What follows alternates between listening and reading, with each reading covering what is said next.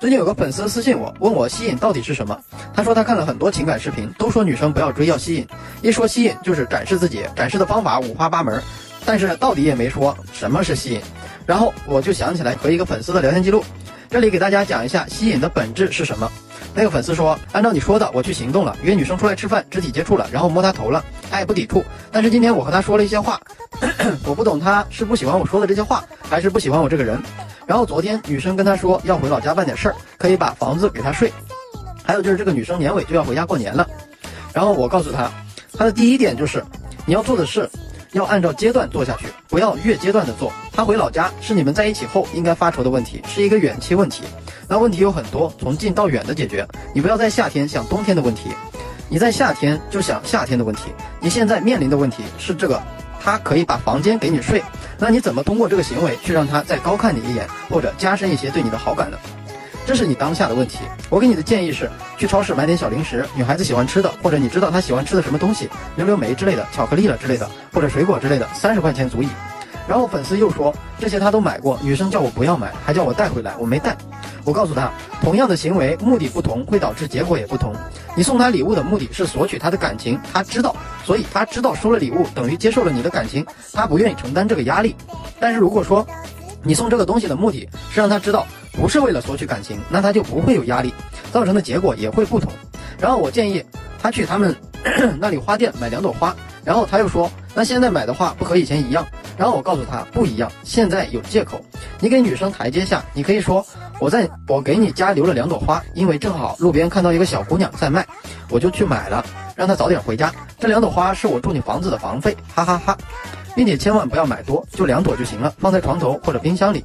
重点一，你路边遇到一个小姑娘，看到小姑娘孤零零的卖花，你的恻隐之心，你善良，所以你买了让她早点回家，表达了你是一个有爱心的人，善良的人。重点二，我去你家了，给你留了两朵花，会让女生加深你去她家的印象。重点三，下次你们约会见面或者是去他家的时候，你可以聊这个花的事情。怎么聊呢？重点突出那个小姑娘，就说我还蹲下来跟那个小姑娘聊了几分钟，很内向，还出来卖花，家里条件肯定也不好。我看了她，我就想着以后我也要有这样的一个女儿，给自己和她之间留下更多的话题。这种话说出来。你脑子里是不是出现一个小姑娘大街上卖花的画面？然后你走过去蹲下来跟她聊，你脑子里是不是有这样的画面？那女生脑子里也会有这样的画面。有这样画面的粉丝可以把小女孩打到弹幕上，以后你们也可以在和女生聊天的时候用到这种方法。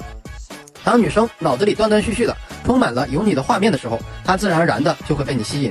并不是你说了什么情话，怎么撩她让她爱上你，而是你做的种种细节，你描述的种种画面，让这个女生觉得你这个人很不错，很善良，很温柔，爱小孩子，自然而然你就吸引到她了。这就是吸引的本质。就像我跟你说这些东西，你体会到了，你了解了，你学到了，并且付出行动了，这就是你的成长。慢慢的，你会变得懂女人，变得成熟，这就是你的价值提升了。至少这些知识赋予你的东西，你的同龄人和竞争对手们没有。那在女生眼里，你就是一个高价值的人，因为你因为她身边的人不懂这些。然后粉丝说搬房子的时候我很有主见，后面他就说让我看着办就好。我对粉丝说，这也是对你的高看一眼，也是你的高价值行为。如果你和以前一样，事事问女生这个放哪里，那个怎么搬，那女生就会觉得这个男人不太行，没主见。然后粉丝说。在一起刷机的时候，突然问我要不要在本市买房。我说以后要离开这里，去外面见识一下。还问我喜欢什么样类型的女的。然后我当时就想到了，嗯，你的聊天记录解析的视频了。有想看我和女生的聊天记录解析视频的小伙伴可以私信我啊，我发给你，你给我点赞关注就可以了。粉丝当时的回答是三观正的，然后自己喜欢的，不需要很漂亮，性格合得来的，就是能遇见大风大浪一起走下去的那种。我告诉他，下次遇到这种问题就改进一下。说完这些之后，调侃的语气和眼神看着他，说一个他身上有的特点，比如说，如果他短发，那就调侃这一句，最好是短发的哦。如果他眼睛大，那短发改成眼睛大的。然后粉丝又说了一段时间，他不是又说有一段时间他不是在减肥吗？我说不喜欢瘦的女生，她过了几天就说不减肥了。然后我说长头发好看，她也去接头发了。所以我根本不确定她是因为我说的这些话改变了，还是说她自己想改变的。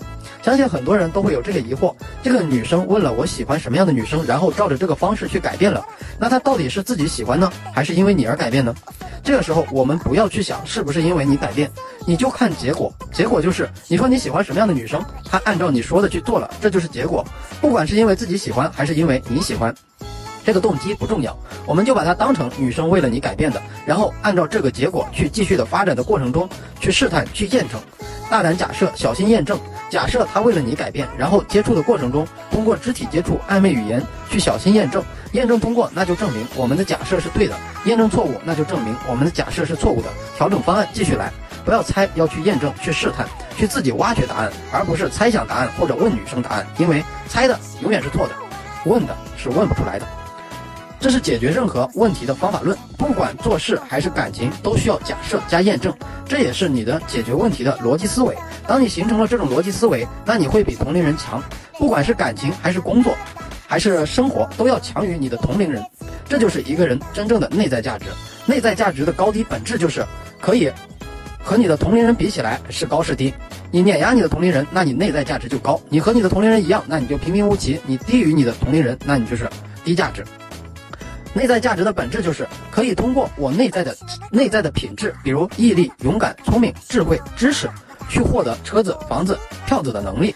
很多人都抱怨我没钱、没房、没车，所以没女人喜欢。但是为什么那么多人在穷困潦倒的时候有女人陪伴，最后成功了呢？就是因为女人看到了他内在的品质，女人觉得这个人的品质可以创造那些外在价值，而女人被这些内在的优秀的品质所吸引了，这也是你的生存能力。你强大的生存能力让女人的基因选择了你来养育孩子，这样可以让她的孩子更健康、更大几率的成长下去。抛开那些花里胡哨的技巧以外，我觉得靠内在品质吸引女生的核心就是这样了。有想看图文讲解的小伙伴可以私信我，我给你图文讲解。也想看我和女生聊天记录讲解视频的小伙伴和有情感问题的小伙伴也可以私信我。愿每个真心都能被温柔对待。